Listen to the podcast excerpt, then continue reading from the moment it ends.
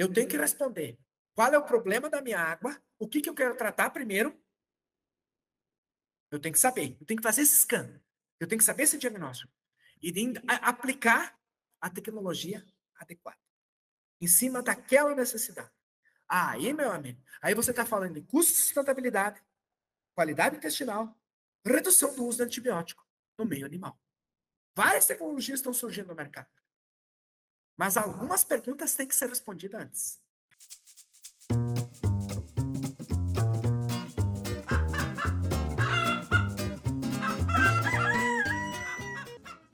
Olá, Avilovers! Sejam bem-vindos a mais um episódio do Avicast, o podcast da Academia da Avicultura. Meu nome é Gabriela Dal Ponte e hoje eu terei o prazer de entrevistar o médico veterinário Josênio Cerbaro. Josênio possui graduação pela Universidade do Estado de Santa Catarina, UDESC, e mestrado em Ciência Animal pela mesma instituição. Ele já atuou como professor universitário em Medicina Veterinária, e atualmente ele é gerente do programa de qualidade de água da Tron Nutrition Brasil para aves e suínos e também atua como gerente do programa de qualidade intestinal para aves na mesma empresa. E hoje a gente tem o prazer de ter o Josênio aqui para conversar um assunto muito importante, que é um pouco negligenciado, que é a água. Na produção animal, é, com certeza não tem né, como haver vida e produção sem ter água, mas a gente tem vários outros fatores que são negligenciados. Bem, Josênio, muito obrigada pela sua disponibilidade, por estar aqui hoje. A gente teve alguns problemas técnicos no começo, o Josênio foi super paciente aqui, até que enfim a gente conseguiu. Muito prazer, Gabriela. Muito, prazer estar aqui no Webcast, né?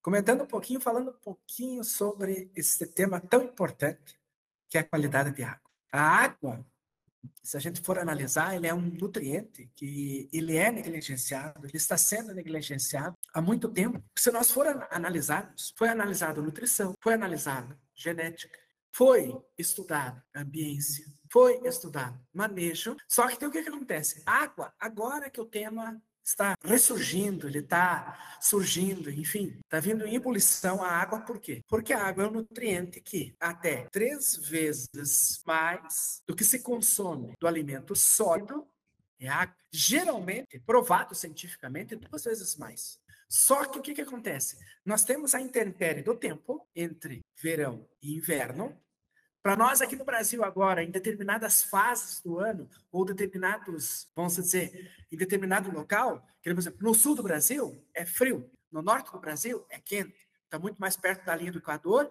e disso você tem uma temperatura constante. Nessas regiões, até três vezes mais é consumo de água. Para regiões agora, que é frio, duas vezes mais. Ou nós dá para fazer uma conta, 10% do peso.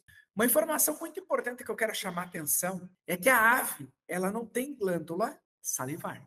Como ela não tem glândula salivar, o que, que acontece? Ela precisa ingerir a água para consumir o alimento. Por isso que é tão importante. Não existe primeiro o animal comer para depois ingerir. Ele tem que ingerir água, ou pelo menos um pouquinho de água, para se alimentar no alimento. Se o animal, muitas vezes, vamos considerar o seguinte, assim, ó, em situações falando de algumas espécies, em especial, classe das aves, mas se tu pegar a postura comercial, que tem um uso, fornecimento e ração à vontade, o frango de corte, que é o fornecimento e ração à vontade. Agora, determinadas fases da matriz pesada, principalmente quando ela está em cria e recria, como você tem um programa de restrição alimentar, o animal, pela fome, ele acaba mudando, invertendo um pouquinho essa situação, indo para o alimento sólido em virtude da fome. Mas quando o animal está em estado normal, ou seja, que não falta para ele água, que não falta para ele ração, primeiro de tudo, em virtude dessa situação, é primeiro a água para depois o alimento. E isso é muito importante porque, e sendo que até três vezes mais pela temperatura, pelo ambiente, é o consumo de água. Isso é muito importante nós estar sempre porque o que acontece? Eu sempre comento que se tudo que entra bem, sai bem. Tudo que entra mal, sai mal. Por isso que a água é muito importante. Sim, ah, muito boa essa introdução. E como o Josênio falou, a, tá, é, a gente tem visto que em congressos, em eventos, tem vindo né, esse tema um pouco mais para o pessoal, chamando a atenção, tentar explorar um pouco mais. E eu acho que tem muita pesquisa ainda também que tem que ser feita, né? Mais atenção que tem que ser dado para esse tema, que é imprescindível, né? Todos os animais vão ter que consumir água e é um componente muito variável. Eu acredito que isso também tem uma influência, a gente tem que saber o que, que a gente está lidando. Vamos dizer o seguinte: a gente está observando, principalmente no animal, porque dentro do animal a gente considera quatro pontos principais no desenvolvimento dele: ração, água, animal e ambiente. Quatro são pilares fundamentais. E vem o quinto pilar, que é o manejo, né? Como é que tu vai manejar se tu não tiver manejo? Entendeu? Então, se tu for só considerar nos quatro pontos principal, 25% corresponde à água. Sendo que 3 vezes por cento é mais água. Então, se tu for ver, é muito importante a gente se ater esse tema, qualidade de água.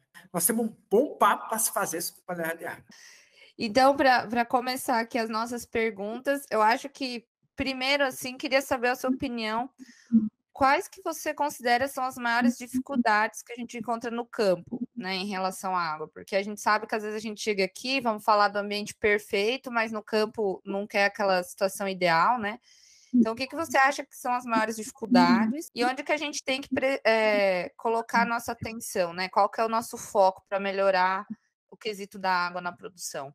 Vamos, vamos, começar por primeiro. O primeiro ponto, o número um da maior dificuldade é a disponibilidade. Quando o Ministério, quando a, as agroindústrias, vamos considerar o seguinte, que trabalha em sistema de fomento, mas não só a agroindústria, quando o produtor pretende colocar um galpão, seja ele de aves, seja ele de suíno, enfim, mas principalmente de aves, que nós estamos falando especial das aves, o número um que é analisado é a disponibilidade de água. Seja água superficial, que pode vir de um rio, que pode vir de uma fonte, mina, ou de uma água de poço profundo. Só que você pode perceber que nós temos dois perfis de águas. As águas que são superficiais e as águas de poço profundo. Mas o número um, a maior dificuldade, está nessa disponibilidade. Porque tem determinadas regiões que falta água. Se três vezes mais, até três vezes mais, é consumo em relação ao alimento, então você veja quanto de água nós necessitamos. E uma característica especial que a gente tem que chamar atenção. Hoje, globalmente, as empresas, no modo geral, já têm três grandes conceitos: custo, sustentabilidade, redução do uso de antibiótico e qualidade intestinal. São três conceitos que o pessoal está hoje trabalhando muito bem. Só que essa palavra aqui, custo, sustentabilidade, viabilidade do negócio, ele também envolve a questão ambiental. Aí nós vamos analisar o seguinte: uma propriedade que não tem disponibilidade de água, como que ele vai conseguir colocar um galpão lá. Sendo que, por causa do custo de sustentabilidade, o tamanho dos galpões, seja ele em largura, seja ele em comprimento, aumentou. E se antigamente nós tínhamos galpões de 12 mil aves, numa densidade de 10 aves por metro quadrado, essa densidade começou a passar para 11, para 12, para 13, para 14. E esse tamanho de, de 1.200 metros quadrados, que era galpões de 12 por 100, começou a passar 14, 15, 16. Em vez de 100 metros, 150 metros, 160 metros, 200 metros. Então você veja o número de animais que o pessoal está colocando dentro dos galpões em virtude de uma situação, de uma palavra chamada custo-viabilidade da propriedade. Se tu tem um número maior de animais dentro do galpão, você tem que se preocupar com a quantidade de bebedouro, com a quantidade de comedouro. Você tem que ter uma boa climatização dentro do galpão, porque imagina todos esses animais respirando oxigênio e liberando CO2. Esses animais defecando e produzindo gás amônia. Então você tem que ter uma boa ambiência de clima de troca de ventilação, uma série de coisas. Tanta coisa nós estamos comentando aqui, sem primeiro falar em água. Por causa que eu comentei custo sustentabilidade, o tamanho do galpão. Mas o número um, principalmente, é se tem água ou se não tem água. Esse é o ponto número um. Vamos para o ponto número dois. Se você está dando a quantidade de bebedouro suficiente. Porque o que, que acontece? Vamos considerar o seguinte: você não tem um número de bebedouro suficiente lá dentro. Se aumentou o número de aves por metro quadrado, que era de 10, passou a 14. E o normal no bebedouro, 50 aves. Qual é o número de aves? Tem que começar a se perguntar e se questionar. Qual é o número de aves por bico de nípel? 10 aves, 15 aves, 20 aves? Que o normal você trabalhar com 10 aves, 15 aves por bico de ave. Será que o número de bicos numa linha de bebedouro por nípel é suficiente? Eu preciso de uma linha, duas linhas, três linhas, pelo número de aves que está planejado para ser lá dentro? Essas perguntas são muito importantes porque se na fase estrutural você não tem água, você não tem o número dois, o número de bebedouros e comedouro, né? Vamos considerar o seguinte: para o número de animais que está ali dentro, porque muitas vezes o que, que acontece? O pessoal faz todo um projeto de galpão pensando em 10 aves por metro quadrado, coloca o número de comedouros e bebedouros ali para 10 aves por metro quadrado, e por uma questão de necessidade, ah, o mercado está expandindo. Precisamos colocar mais aves ali. Só que daí o que, acontece? Está te faltando comedor e bebedouro. Aí tu vai, não vai tirar o resultado técnico. Então, o número dois é essa quantidade. Vamos para o número três. Por isso que eu digo que a conversa ela vai longe. E tem muitos itens importantes para analisar. O número três é que tipo de água que você está buscando. Uma água de rio superficial, uma água de mina, né? Ou uma água de poço profundo. Essa água de rio aqui, que é muito importante, como é que está a transparência dela? Essa água aqui de poço artesiano, como é que está o físico-químico dela? E os dois juntos, como é que está a parte microbiológica dessa água? Sendo que a gente percebe, vamos falar um pouquinho das águas superficiais. As águas que são superficiais, sejam do rio, seja de açude, seja de uma mina, e que essa mina, ela pode, daqui um pouquinho, você formar a fonte de Caxambu, que é toda ela fechada, porque o que acontece? Você, você vai tirar do rio, você vai ter uma alta quantidade de turbidez e matéria orgânica. Vai ter ali junto também, nessa água do rio, a questão da matéria orgânica. Tu vai ter a contaminação microbiológica por coliformes totais, fecais, fungos, carga viral. Tu vai ter toda uma questão de vermes e assim por diante, tanto verme redondo quanto verme chato e assim por diante, que está presente na água. E daí é o seguinte, tu pegar essa água pura e fornecer para os animais, será que nós teremos um bom resultado ao técnico? Ou será que o intestino dessas aves vai estar adequada para essa água que você está tomando, ou seja, a flora bacteriana desse intestino vai estar adaptada para essa água? Não. E daí o que, que acontece? Aí você tem as diarreias, as disbioses. Essa água que tem turbidez, que é água de rio, esta água, ela tem que ser tratada. Essa água, qual é a melhor água para se dar para o animal? É a água que nós tomamos seja ela, porque a água que nós tomamos é a água considerada palatável. Mas se tu for analisar essa água, ela é uma água transparente, é uma água que tem um físico-químico baixo, é uma água que tem ausência da parte microbiológica, seja ela por coliformes totais, coliformes fecais, Escherichia coli, verminose, alguns tipos de vermes chatos e vermes redondos, em questão até da parte viral. Como que é feito esse tratamento aqui? O principal tratamento aqui, como é que é feito? Basicamente, as estações de tratamento da água que você tira das águas superficiais, água do rio, é feito as ETA, estações de tratamento. Primeiro, tu tem a captação. Segundo, você tem a floculação, que é adicionado sulfato de cobre e sulfato de alumínio. Aí você tem uma decantação e daí você passa por um sistema de filtro, pedra grossa, pedra fina e carvão ativado, para daí sim tratar com cloro, que faz mais de 80 anos que vem-se o cloro estudando para tratamento de água. Para essa água sim vir para nós beber. Só que toda essa tecnologia hoje está migrando para quem? Para os animais. Para a vinda dos animais em produção. Olha quanto é importante a gente chamar a atenção em virtude dessa situação dessa água de rio, que tem toda uma turbidez, que tem toda uma contaminação. Quando você tira fora isso aqui, que você tem uma água límpida, transparente, ausente da parte microbiológica, ou seja, quase nula, você tem uma água potável. E daí sim essa água você pode fornecer para quem? Para os animais. E que de esta água não vai roubar os resultados zootécnicos. Sendo que esta água, sendo uma água potável, depois que ela passou por um prévio tratamento, é a melhor água para se dar para os animais. Você busca melhores resultados no desempenho do seu lote?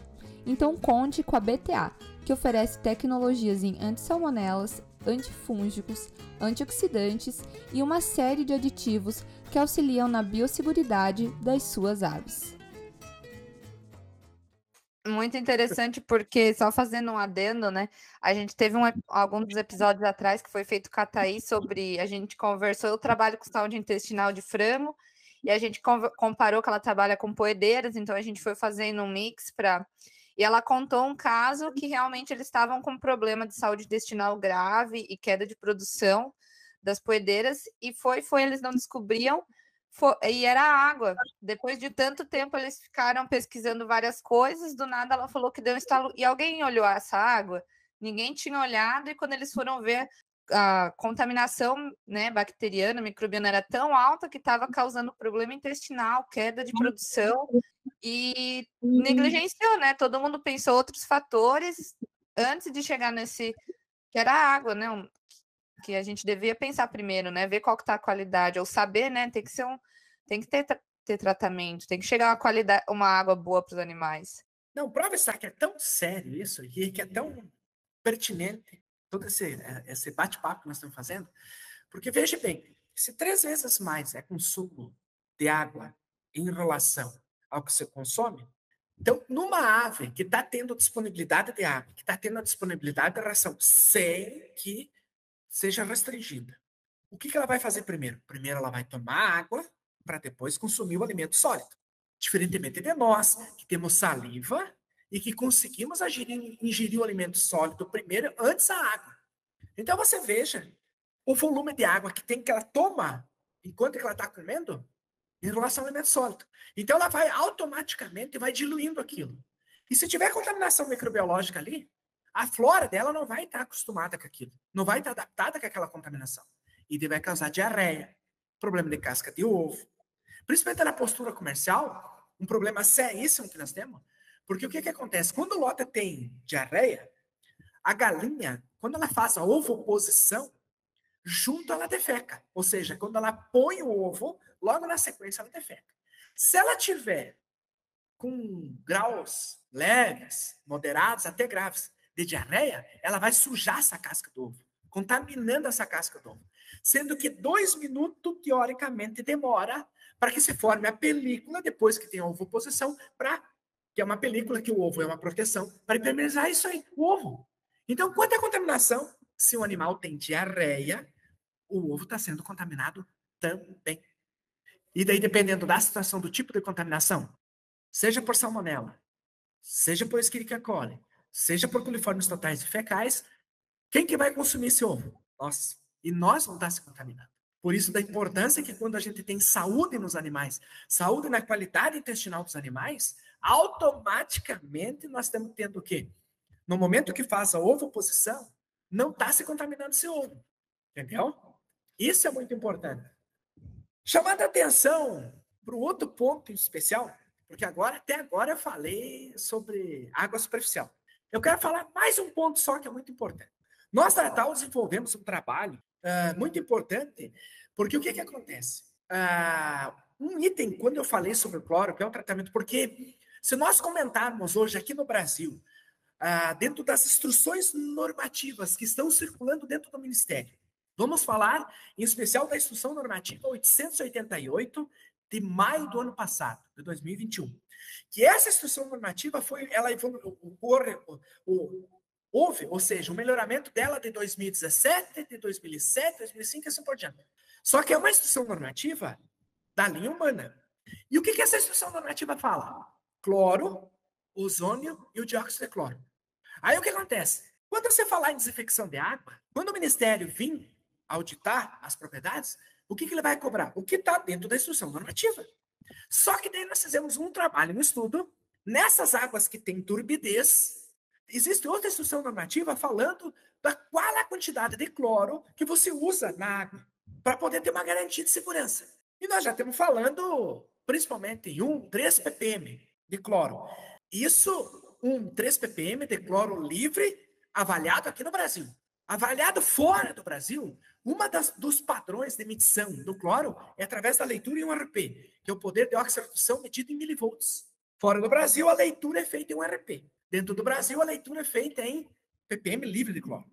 Mas se tu for analisar dentro de uma medida 0,2 ppm livre, o Ministério cobra até 2 ppm livre, são suficientes nesse range para eliminar qualquer problema sanitário da água, seja ele bacteriológico, fungo, vírus e também vermicida.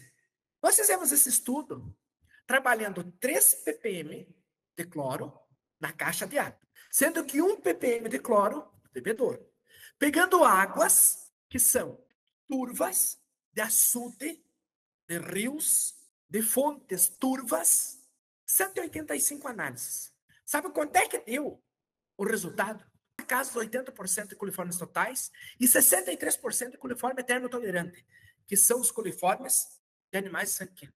Isso provou o quê? Que a turbidez, ela roubou a água. Fora, chamando a atenção, que o cloro, quando se liga a matéria orgânica, se liga a bactéria, se liga a fungo, o produto desse cara aqui chama-se trialometano, que é altamente cancerígeno, tanto para o ser humano quanto para o animal. Por isso, uma deixa aqui. A hora que tu for tomar água, da torneira passa pelo carvão ativado. Provado cientificamente, o carvão ativado é o que retém o cloro e retém o trialometano. Então, toda a água, que nem, por exemplo, nas estações de ETA, você tem a captação, a floculação, a decantação, a filtração e o tratamento. Falta um tratamento no meio. Eles precisavam botar mais um tratamento, a água passar pelo carvão ativado. Que daí sim essa água. Só que nós. Aí o que acontece? A ETA, a do ser humano, trabalha 0,02 ou 0,2 ppm livre até 2 ppm.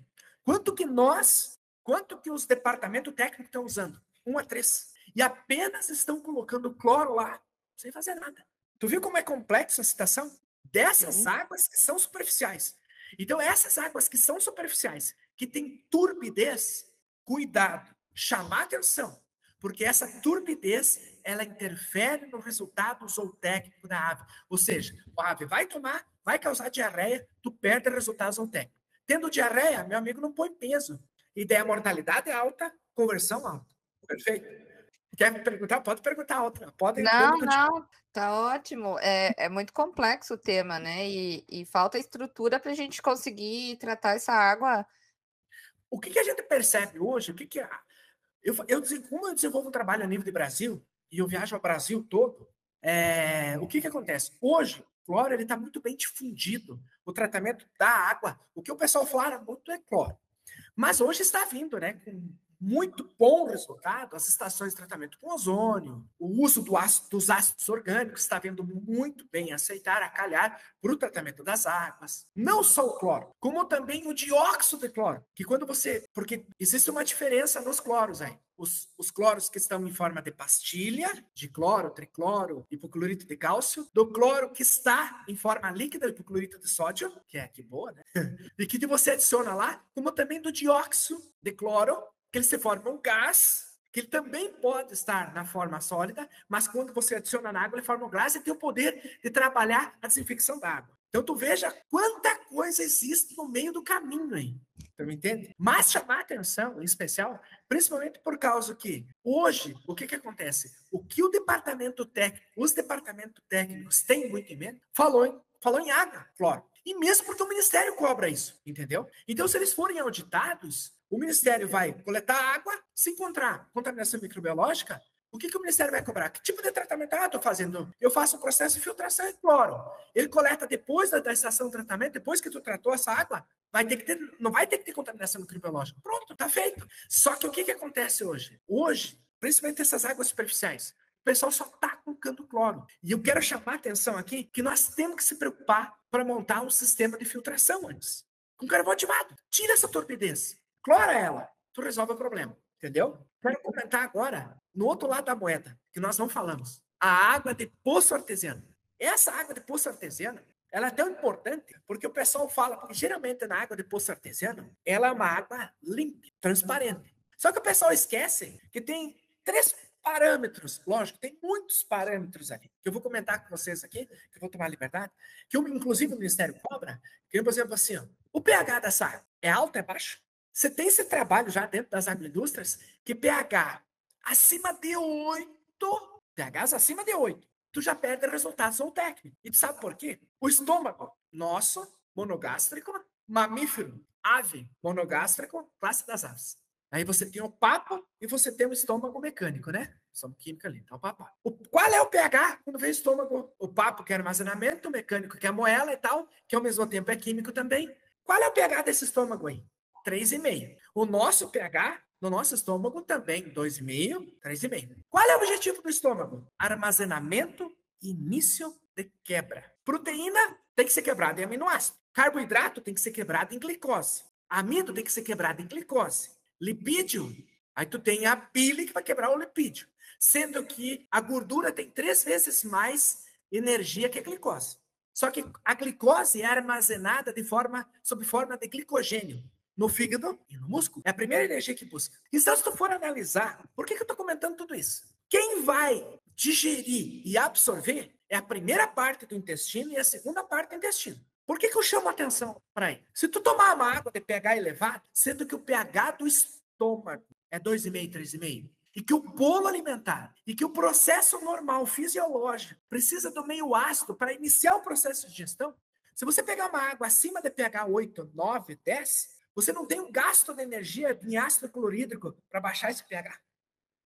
Tem. E você perde resultados ao técnico. E deu o seguinte, com muito carinho, faça uma observação para ti, Gabriel. Começa a observar as águas que tu toma e veja o pH. Existe, é, em virtude das águas minerais, e porque essas águas minerais têm pH baixo, mas também têm pH alto, começou a ser todo um merchan, um marketing. Tome água de pH 10. E eles tentaram levar esse merchan para os animais. Só que você provou-se, está se provando cada dia, que as águas de pH alto você tem que corrigir esse pH, você tem que abaixar esse pH. E você tem um melhor resultado. Isso falando em pH. Vamos falar da parte mineral agora.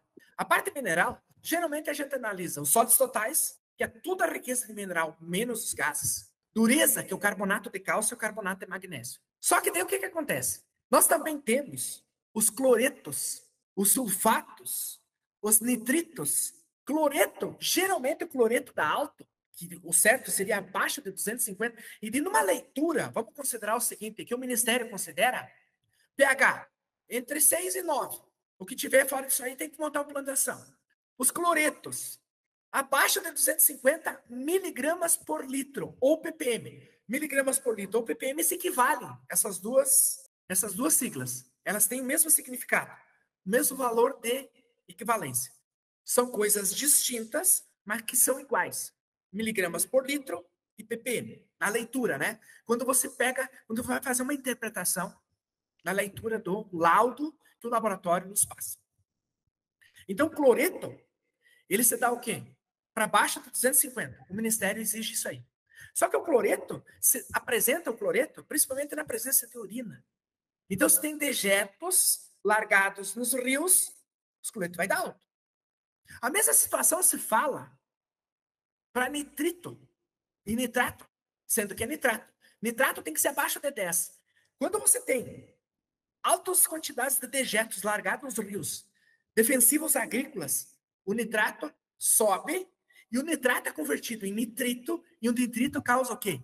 Cianose nos animais, morte dos animais. Então, quando o ministério quer buscar, você tem contaminação ambiental, ele vai para o cloreto e para o nitrato. Sulfato é o sal. Dureza. Geralmente, a dureza ela tem carbonato de cálcio e o carbonato de magnésio. Sendo que o carbonato de cálcio e o carbonato de magnésio, esses dois pontos principais, é muito importante por quê? Porque ele se liga. É, moléculas prontas para se reagir, cátions e ânions. E tem que, por exemplo, assim, se tu tiver dureza na água, antibióticos, se liga antibiótico, se liga detergente, se liga desinfetante. Então, águas que são duras, tem que observar esse ponto em especial, porque daqui a um pouquinho tu tá lavando, desinfetando, e a quantidade de desinfetante de detergente que tu está usando ali não está funcionando. Por quê? Por causa que está se ligando primeiro à natureza da água. Tu vai fazer um tratamento com antibiótico. Tu usa uma quantidade de miligramagem. Vamos considerar, assim, vou falar da aerofloxacina. Você trabalha entre 5 e 10 miligramas por quilo. Aí você faz um cálculo. O médico veterinário faz o cálculo e tal. E você usa o antibiótico distribuído na água. Aqueles 10 miligramas que tu usa na água ali, que você calculou pelo peso do lote lá, vai se ligar aonde primeiro? Primeiro, natureza. E de daqui um pouquinho, para tu ter o efeito terapêutico que tu deseja, tu tem que aumentar 15, 20. Quanto vai custar esse tratamento? E ressalvo, é a água que está se diluindo ali. Sabe que o pessoal começou a se perguntar? Muito importante nessa ponto dureza. Entendeu? Então a gente falou, teoricamente, um pouquinho de cada coisa, porque quando você tem esses físico-químicos altos, você tem problema de resultados ou técnico. Como que você faz para tratar isso, para tirar esse físico-químico? Existem algumas formas de tratamento. O uso dos ácidos orgânicos, eles fazem dissociações dessas moléculas. Dependendo, trabalhando custo sustentabilidade, determinando, fazendo a curva de titulação, que é a curva MIC que a gente chama. A gente mede o pH puro da água, vai adicionando ácido com auxílio de proveta aqui, ó. Tu pode pegar um beck de um litro e mimetizar isso como se fossem mil litros de água e vai adicionando ponto 2, ponto 2, o ponto 1, um, enfim, tu vai adicionando ácido. O ácido, porque o que, que acontece? A água é H2O. O ácido tem um H mais aqui, ó. Quando você larga em cima da água aqui, ó, esse H quando ele, esse H sai do ácido e vem para cá, é chamado de dissociação e a água se torna H3O. Só que o que, que acontece? Quando a água se torna H3O, ocorre o processo de acidificação, que está liberando H para o meio. Só que esse H aqui também se dissocia na parte físico-química da água. Então, quando você usa o ácido, você usa o ácido para acidificar e também para fazer dissociação na parte físico-química da água. Então, os ácidos é uma forma de tratamento. Outra situação de tratamento, você usar tratamento de osmose reversa, que ferve a água, separa a molécula de água, depois ela se condensa, o mineral está de um lado, água para outro lado. Só que é caro. Os processos de dessalinização, muito semelhante, também é caro. O que, que nós temos que fazer? Nós temos que fazer um scan de água, ver essa parte físico-química, ver essa parte microbiológica, montar um plano de ação. Porque aí, e que o pessoal não é acostumado a fazer, que está se acostumando a se fazer agora. Tu me entende? Então você veja. E o que, que eu falei? Dessa água de poço, pH alto, rouba resultados ao. Primeiro, pelo gasto de energia. O cloro é extremamente dependente do pH.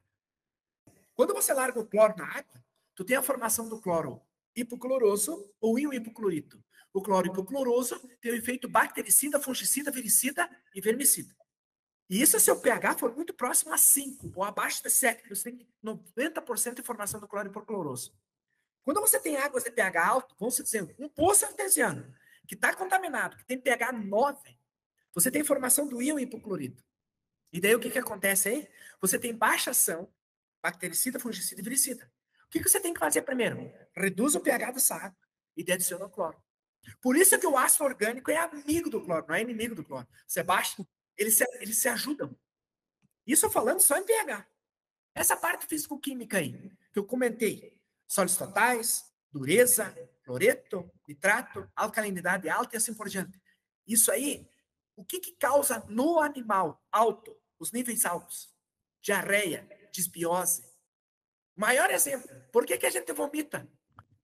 Nada que senta bem no estômago, no caso do mamífero, vamos considerar o seguinte: ou vai vomitar, quando não está bem, que o processo digestivo não está legal, uma defesa do organismo vai fazer isso aqui, ó, aumenta a motilidade do intestino. Como as aves não têm capacidade de regurgitar, ou enfim, papapá, e se isso acontecer é raro, no mamífero, nós, é mais fácil. Aí o que, que acontece? Porque fica mais fácil, por isso que a gente vomita, ou animal, a situação de ter diarreias fisiológicas, pelo aumento da motilidade intestinal. Então, quando o animal está ingerindo água, que tem um físico-químico alto, que tem um pH alto, o que, que acontece aí? Físico-químico alto, aumento da motilidade. Passagem da reação. Tu está perdendo o quê? Em resultado do teto. Se o animal não está absorvendo, a conversão alimentar é o primeiro ponto que vai dar problema. Então, o que, que acontece? Para fechar tudo isso aí, qual é a melhor água para os animais tomar? É as águas que nós tomamos, que tem transparência, que não tem microbiológico e que tem o físico-químico baixo.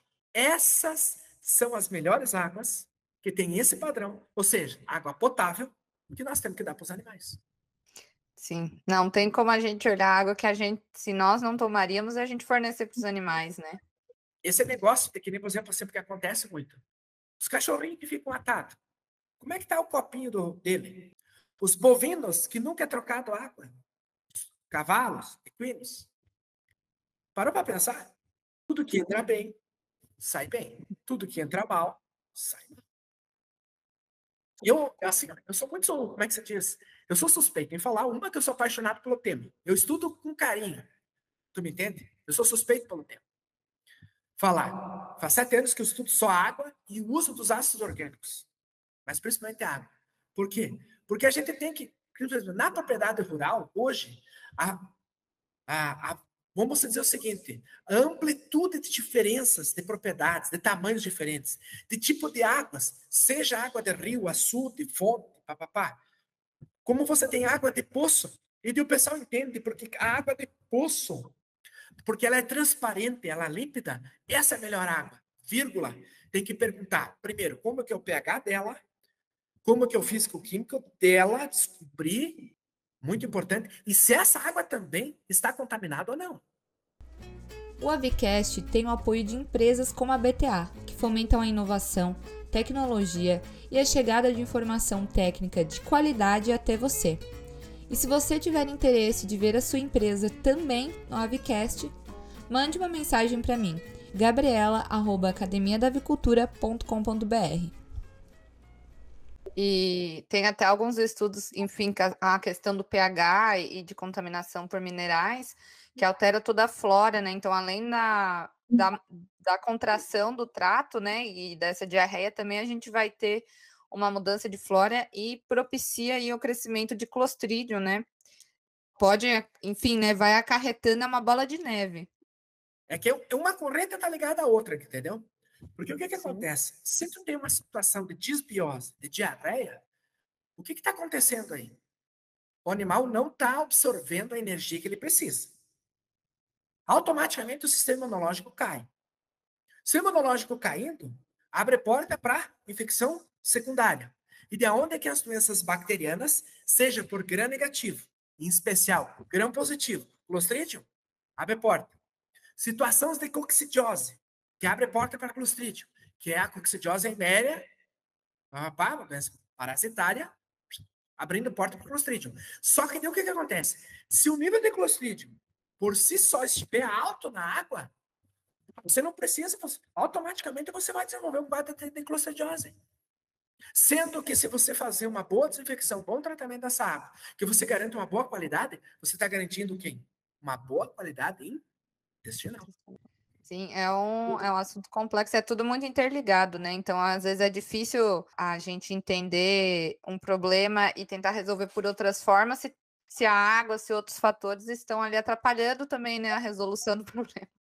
E, bem, eu acho que a gente já falou bastante sobre água, essa parte mais técnica, qualidade, enfim, várias coisas que a gente pode fazer. Eu acho que é muito interessante a gente pensar né, soluções para esses problemas e conhecer especificamente o problema que tem em cada granja. É, mas a gente tem que pensar que também a água é um bem finito, né? A gente, no Brasil, a gente tem, na maior parte, uma situação de abundância de água, até, né, comparado a outros países, mas a gente sempre tem que usar um, com muita consciência e, e, todo o fator da sustentabilidade que está sendo agora, né, imposto mais e mais na agroindústria, a gente tem que prestar mais atenção. Então, e, e tá vindo, né? Cada vez mais outras soluções, captação de água da chuva, ou outras soluções, outras formas de a gente tentar ser mais sustentável com esse uso de água, porque, enfim, como você falou, até três vezes o consumo de ração é muita água que vai, né? Nessa produção dessa carne, ovos que a gente está oferecendo para o público. E eu queria ver, assim, né, da sua experiência, o que você tem visto no Brasil, que já está sendo aplicado com sucesso, que você acha que né, algumas soluções interessantes, ou às vezes alguma soluções que você vê fora e que podem ser aplicadas no Brasil para a gente tentar fazer um, né, a avicultura mais sustentável? Bom, vamos primeiro, vamos pensar primeiro na parte microbiológica.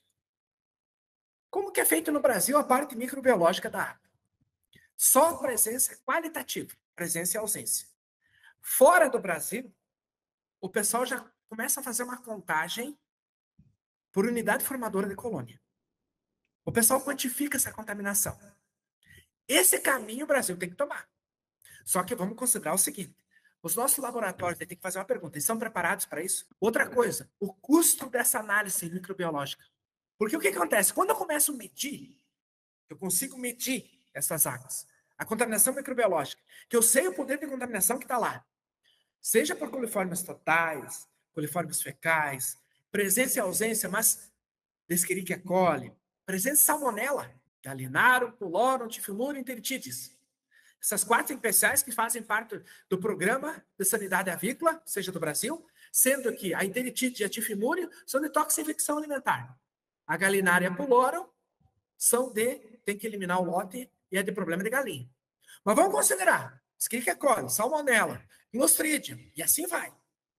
Em vez de nós fazer presença e ausência, que é, que é hoje o que o Brasil faz, você começar a quantificar unidade formadora da colônia. Esse é o caminho que fora do Brasil se faz com frequência e com conhecimento de causa, e que no Brasil só se faz qualitativo. A parte físico-química.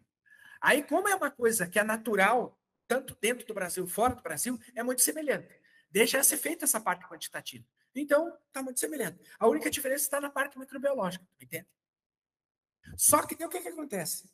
Fora do Brasil, você tem um estudo maior dessa parte físico-química, de formas de tratamento, de como você. Vamos considerar o seguinte: a gente não falou de águas salobras, que tem sal, contra águas doces. Então, você tem, que por exemplo, a terminologia: água mole, pedra dura, tanto bata até que fura. Essa água mole é uma terminologia da dureza, que o carbonato de cálcio e o carbonato de magnésio. Agora, a água que tem sal se refere à água doce.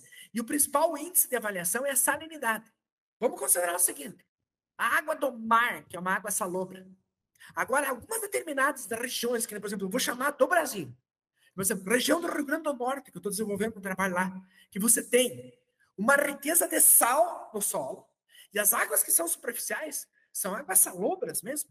Os índices de sólidos totais, de dureza, de alcalinidade, papapá, é tudo na casa dos mil, dois mil, três mil. E quando o animal toma isso, é quadro de diarreia. Essa água salobra, esse estudo que precisa ser evoluído dentro do Brasil. Buscar como tirar essa água salobra. Nós temos, porque o que acontece? Nós temos muito bem evoluído dentro do Brasil a questão da água que é superficial. As estações de tratamento são todas de grandes reservatórios de água, rio, e que formam um grande reservatório de água. Mas qual é o pH dessa água superficial? pH 6, aonde o cloro age muito bem. Faça um processo filtrativo, passa primeiro pela floculação filtrativa e trata com cloro. Agora, essa água que tem sal não está presente no Brasil. Essa tecnologia, ela está fora do Brasil. Essa tecnologia tem que vir para o Brasil, para nós atender a região do Rio Grande do Norte, para nós atender uma, uma parte da região do estado de Santa Catarina aqui, que tem água salobra, uma parte do estado do Paraná, que tem água salobra, uma parte do estado do Rio Grande do Sul, que tem água salobra, Minas Gerais, Espírito Santo, porque você tem águas de poço artesiano, que são águas boas, de pH muitas vezes até baixo de 7, águas que têm pH na casa do 7 e tal, mas percebe que tem águas de poço artesiano que estão com pH um pouquinho acima de 7, mas que esse físico-químico é altíssimo. Como que nós podemos tirar essa parte físico-química que tanto nos rouba resultados ao técnico? Fora do Brasil, essa tecnologia existe. Dentro do Brasil, ela precisa de muito estudo aí. A gente tem que começar a prestar mais atenção, né? Nesses Perfeito. quesitos, para não perder a gente gasta tanto em outros quesitos, ração e, e ingredientes, e manejo e, e, temperatura, e a gente está perdendo performance pela água, né? Pelo não tratar, não prestar atenção da água. E na questão, assim, Josênio, do, de captação e tratamento de água da chuva, de dessas outras alternativas, assim, você tem visto aplicação no Brasil? É, sucesso, como é que é, né? Como é que é a experiência do, do pessoal? Essa, vamos dizer assim, é uma excelente pergunta. Talvez tu não tocasse no assunto eu ia tocar no assunto, porque o que que acontece? O pessoal, a tendência, com o aumento do número de animais, do tamanho dos galpões, o pessoal ter uh, a instalação de uso de cisterna, que nada mais é do que aproveitamento da água da chuva. E o cara, dependendo do tipo, do tamanho, do, do número de animais que está ali, seja para água, seja para suínos, você tem o tamanho de uma cisterna, 1 milhão, 500 mil litros, 2 milhões, 3 milhões de litros de água ali dentro. A água da chuva, o físico-químico dessa água é baixíssimo. Baixíssimo. É nada. Ele está na casa ali do zero alguma coisa. Para dureza, para sólidos totais, para alcalinidade, para cloreto, para nitrato, para tudo, nada. E o pH dessa água trabalha entre 5,8 e 6. Nessa casa aí. pH excelente. Só que daí o que, que acontece? Todo o pó que está ao redor da propriedade está se acumulando no teto. Então o que, que acontece? Quando essa primeira água da chuva vem, essa primeira água tem que ser descartada para lavar, porque se tu pegar, porque é uma coisa natural, o trânsito dos animais, o trânsito do veículo, levanta poeira se acumula nos galpões e no telhado. Então, se tiver alguma contaminação naquele meio ali, está indo para o telhado. Essa contaminação, ela vai para dentro da cisterna. A cisterna, se você deixar a água parada, sem mexer, paradinha ali, a água vai decantar, vai apodrecer. E essa água, se você der para os animais, a primeira característica é diarreia de espiões. Você arrebenta com o lote. Como fazer então? Simples, bem fácil. A primeira água, que quando você vai armazenar da chuva, do telhado, e que vai para dentro da cisterna, você tem que descartar. E de você ter um sistema de filtro. E o sistema de filtro tem que ter falange embaixo. Geralmente o sistema de filtro, ele geralmente é um sistema D2, que a primeira água cai aqui, e de, geralmente a forma de captação, ela tem que ter um fundo aqui, ó, que der a sujeira cai e depois vem por cima aqui, passa por pedra aqui, ó, para que você, a parte grossa, fique aqui. Só que o que seria interessante? Logo depois, uma terceira caixa para tratar com cloro. Porque se eu tratar dentro do cloro lá, Vai entrar cisterna, na cisterna uma água boa, né? Utiliza e come a tubulação da cisterna. Daí você perde a cisterna. O que, que você tem que fazer com essa água da cisterna? Você tem que movimentar ela. Você tem que oxigenar ela. Você não pode deixar essa água decantar, apodrecer. Aí você pode dar para os animais tranquilamente. Águas que as indústrias armazenaram e ficou lá parado mês, dois meses, três meses, seis meses, um ano. Tá paradinha a água lá. Pode ter certeza. Essa água apodreceu. Por quê? Pelo processo fermentivo, pelo pó que estava no teto que desceu junto e que enriqueceu de matéria orgânica dentro da cisterna. E essa água, porque lá dentro da cisterna, se você for, tu vai ver que tem a temperatura alta lá dentro. O que, que as bactérias precisam para se desenvolver? pH, temperatura, atividade de água que gente tem ali e alimento.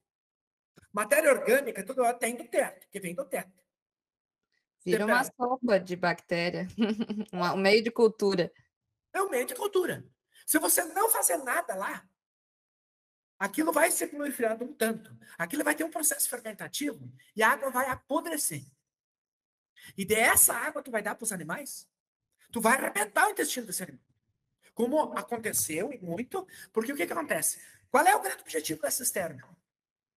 Você ter água e ter falta. Quando é que o pessoal vai usar? Na seca. E daí tu veja bem, quanto tempo ficou se, armazenando essa água?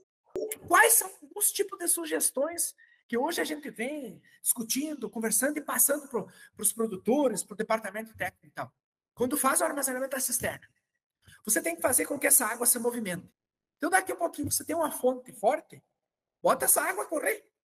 você está auto-oxigenando. Senão, tu vai ter que botar um flotador ali, você vai ter que botar um negócio que mexa essa água.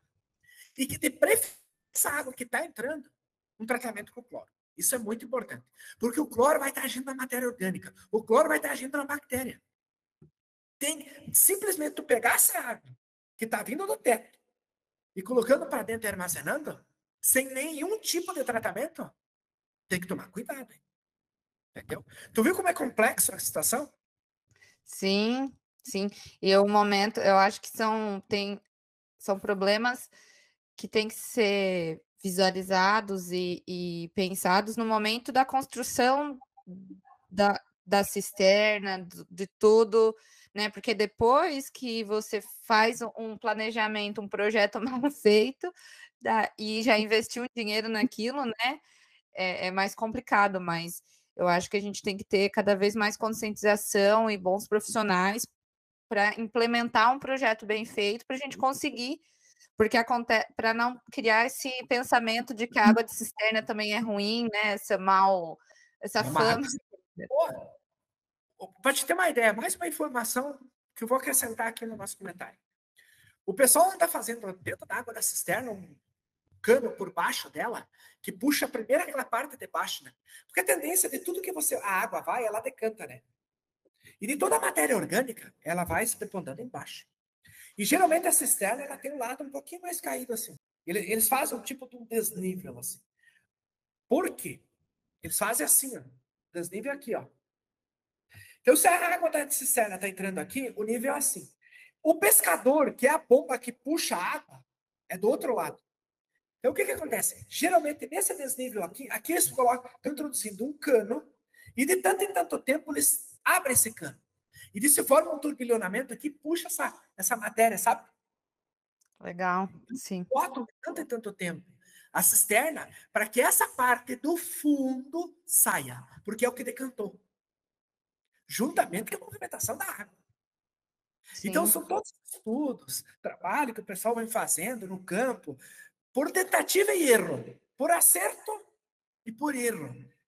Muito mais tentando acertar por vários tipos de tentativa o pessoal vem evoluindo essa técnica. Primeiro, mexendo a água, descartando a primeira água que vem do, do poço. Essa água tem que passar por algum tipo de tratamento. E de o que você acabou de comentar, Gabriela, da importância dos projetos bem feitos antes das implantações. Você perguntando, como que eu vou limpar essa cisterna? Como que eu vou esgotar ela? Como que a água que vai entrar aqui dentro vai estar limpa e desinfetada? Um tipo de tratamento.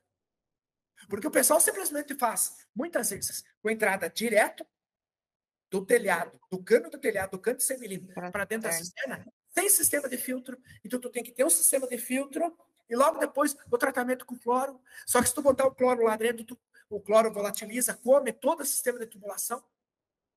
Não, a importância dos projetos bem feitos para atender o volume de água que é necessário e que você tenha uma água de boa qualidade, potável, porque a gente busca água potável para dar para os animais no momento que tu for utilizar, tem estiagem.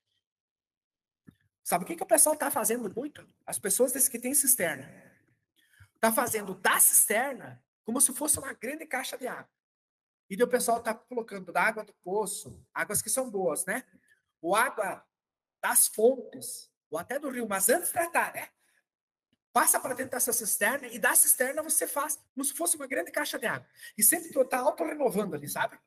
Só que a certeza é que tu tem que colocar uma água tratada ali dentro. E dessa água renovada aqui, ó, o pessoal, as, as, as cisternas antigas, mais antigas, entendeu? O pessoal está caminhando por esse caminho para transformar ela numa grande caixa. Desta caixa passa para a caixa e faz a cisterna um grande reservatório, fazendo a água da fonte entrar para dentro dela.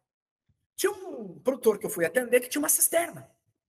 E daí ele estava dando água para os frangos, água podre, né? Água podre. Diarreia, diarreia, diarreia, diarreia. Aí eu fui lá, passei algumas orientações, disse assim: ó, primeiro passo, tem que tirar a água da cisterna, ele tinha fonte suficiente, seca essa cisterna, limpa a cisterna, pega a água da fonte, clora ela e larga para dentro. Mas pós-clorada, tu enche a cisterna de novo. Até tu conseguir isso diretamente da fonte, tira da fonte, trata e manda para os animais. O produtor tinha preguiça de fazer isso. Não limpou a cisterna, passou diretamente da fonte para a cisterna. E continuou dando. E o problema é tirou com a mão. Só pelo simples fato de oxigenar essa água e renovar essa água. Porque o consumo é alto, o frango estava grande. Sim. Então tu veja que muitas vezes a movimentação, aquela concentração que estava ali, a água podre, fervendo, extremamente concentrada, o estômago não estava reagindo, o intestino não estava reagindo. Pelo simples fato que ele começou a renovar. Ele fez a água da fonte, ele ligou bomba e fez essa cisterna ficar despejando água fora. Ele renovou essa água e deu para o frango. Aquele problemão que o frango estava tomando diminuiu muito. E daí parou de arranhar. E eu achando que tinha feito a lavagem da cisterna, estava clorando e tal, papá. Ele simplesmente pegou a água da fonte dele, passou para dentro da cisterna. Tem o porquê das coisas. Muitas vezes tem coisa que vai a favor e que vai contra. Depois visitando esse produtor, entendeu?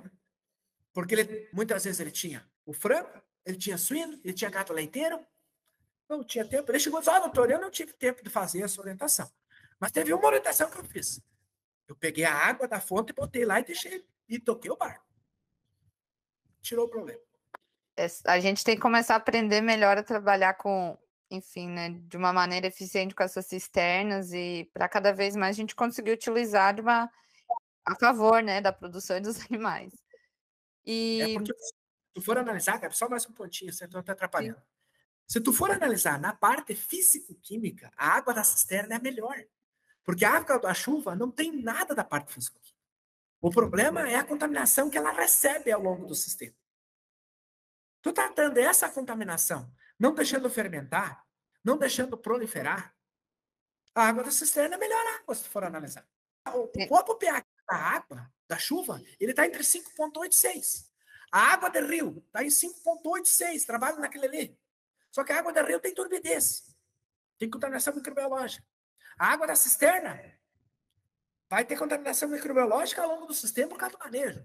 Nós temos que, nós temos que entender como que está se contaminando e como que nós vamos tratar essa água. Para que no resumo final, nós tenha água potável. Eu vou tirar a torpidez, eu vou tirar a matéria orgânica, eu vou tirar a matéria microbiológica. Água de poço. Como é que hoje é o maior desafio está nas águas de poço artesiano. Eu, eu vejo o seguinte: o maior desafio nosso hoje são as águas de poço artesiano com físico-químico alto. Como que nós vamos utilizar essa água se nós não temos água?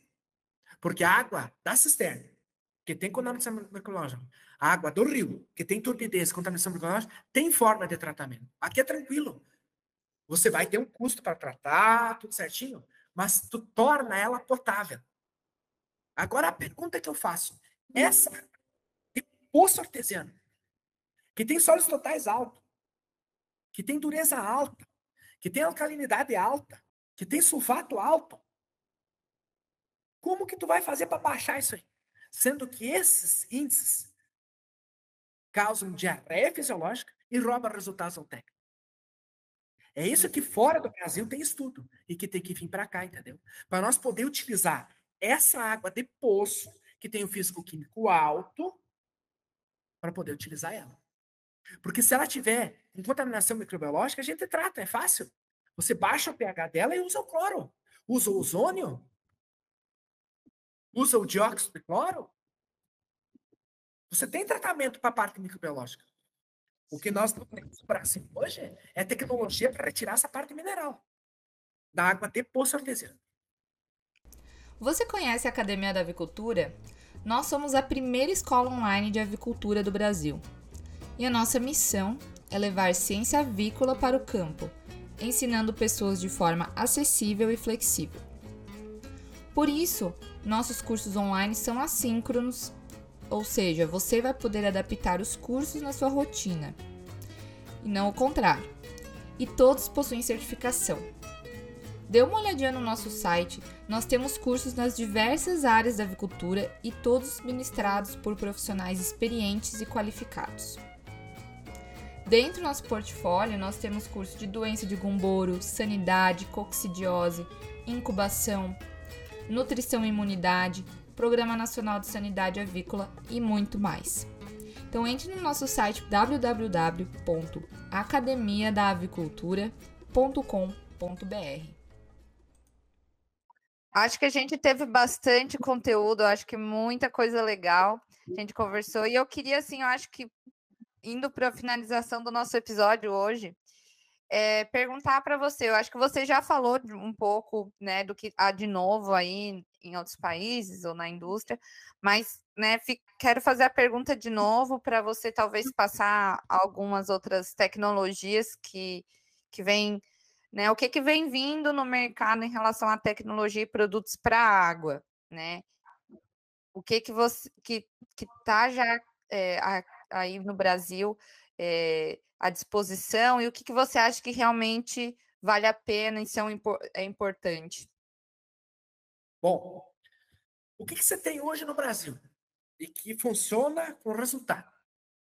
Cloro, estação de tratamento ETA, que eu comentei antes.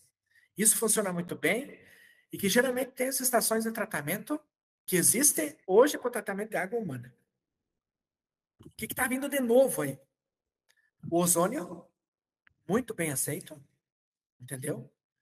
O uso de ácidos orgânicos está sendo muito bem aceito. Tu me entende? O que, que tem que vir na frente de tudo isso? Custo sustentabilidade. Para as águas que vai se fazer um tratamento, qual é o problema dessa água? Se fazer a pergunta antes, é turbidez? Processo de filtragem, cloro resolve? Processo de filtragem, ozônio resolve? Processo de filtragem, ácido resolve? Para essa parte físico-química do poço artesiano, como que nós vamos fazer? Hoje, tem tecnologia no mercado, existe várias tecnologias no mercado. A osmose reversa, a dessalinização, que está presente. Uma pequena quantidade dentro do Brasil, mas muito bem fora do Brasil, para as águas que são salobras. Essa tecnologia tem que voltar. Então, são tratamentos que existem hoje que tem que vir firme para o Brasil. Hoje, o que predomina dentro do Brasil são as estações de tratamento de água azeda, porque é basicamente retirar a água do rio, uma água superficial, e que você tem a captação, o sulfato de alumínio, o sulfato de, ou policloreto de alumínio, que é para flutuar, decanta, filtra e o cloro na sequência. Isso é que é basicamente feito hoje dentro do Brasil, e o pessoal usa a barrilha para subir um pouquinho o pH da água para trazer o pH, pH 7. Porque a água do rio, geralmente, ela está 5,86. Essa é a forma de tratamento hoje para as nossas águas da Zeta. E isso é basicamente o que predomina. Puxar um pouquinho das estações de fluentes, que retiram toda a concentração que tem dentro de frigorífico, dentro de empresas que despejam muito material dentro da água. Então tem que ter as estações de tratamento. Eles retiram toda essa riqueza de gordura e mineral papá. Isso é uma tecnologia que existe hoje dentro do Brasil. Mas para a água de consumo humano, o que predomina é isso. O que está vindo muito forte e que está tendo bom resultado, o ozônio está tendo bom resultado, tratamento com ozônio, entendeu? O tratamento com ácido orgânico está muito bem aceito e sendo usado hoje em larga escala, principalmente nos animais, e que daqui um pouquinho está dentro dos animais, dentro do ser humano, da água para o tratamento do ser humano. Só que são essas outras tecnologias que primeiro tem que vir custo, sustentabilidade antes. E ver qual é a necessidade dessa água? O que, que precisa, realmente precisa para que essa água se torne potável? Essas são perguntas que têm que ser respondidas antes para iniciar o tratamento da água. Porque daqui a um pouquinho, vamos dizer o seguinte: eu pego uma água que é transparente, que além de, que só tem contaminação microbiológica. Eu vou usar ozônio, eu vou usar cloro, eu vou usar ácido, tudo junto. Cadê o custo da sustentabilidade? Só para me tratar a parte microbiológica? Daí o custo de sustentabilidade não é viável. Eu tenho que responder qual é o problema da minha água, o que, que eu quero tratar primeiro. Eu tenho que saber, eu tenho que fazer esse scan, eu tenho que saber esse diagnóstico e aplicar a tecnologia adequada em cima daquela necessidade. Aí, meu amigo, aí você está falando de custo de sustentabilidade, qualidade intestinal, redução do uso de antibiótico no meio animal. Várias tecnologias estão surgindo no mercado. Mas algumas perguntas têm que ser respondidas antes. Com certeza, tem que saber no que, que estamos trabalhando para a gente escolher as melhores op opções, enfim, disponíveis, né? Com certeza. Josênio, foi muito legal assim a nossa conversa. Eu acho que quem está nos escutando também imagino que aprendeu muito, eu aprendi muita coisa. É um tema complexo, com certeza, né? Não dá para a gente falar tudo em um episódio só. Mas caminhando para o fim, eu acho que foi um, teve muito conteúdo bom, mas eu, a gente sempre deixa à vontade, se você quiser deixar alguma mensagem para os ouvintes, para quem está nos escutando, enfim, se você tiver alguma mensagem, fica aberta aí para você. Então, primeiramente, quero agradecer pela oportunidade de estar aqui, né? Vamos agradecer a Deus, né? Pelo dom da vida, que isso é uma coisa importante, por a gente ter trabalho, por a gente ter saúde, por a gente ter família. Isso é muito importante, né? Essa semana eu tive a oportunidade de um primo meu compartilhou uma mensagem e que eu quero compartilhar para vocês e que fala o seguinte: seja bom com as pessoas, nunca se afasta de Deus e nunca se afasta da tua família.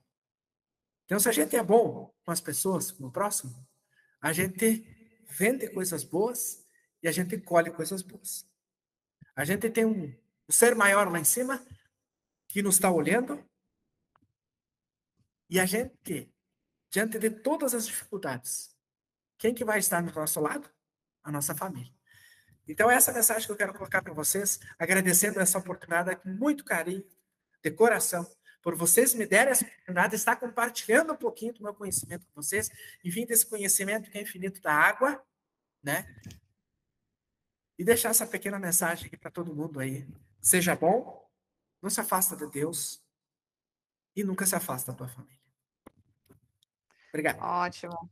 Muito bom, Josênio, obrigada. A gente que agradece, né? Vou agradecer em nome aqui da Academia da Avicultura, mas também dos ouvintes, porque foi um, um compartilhamento de experiência, de conhecimento incrível. Eu acho que a gente tem que trazer cada vez mais, porque a gente esse tema beneficia todo mundo, né? Os técnicos, os produtores e, a, e o nosso produto final, né? E eu quero agradecer também aos ouvintes, quem está nos escutando, pela preferência, pela confiança no nosso trabalho. Muito obrigada. Até a próxima, Josene. Muito obrigada.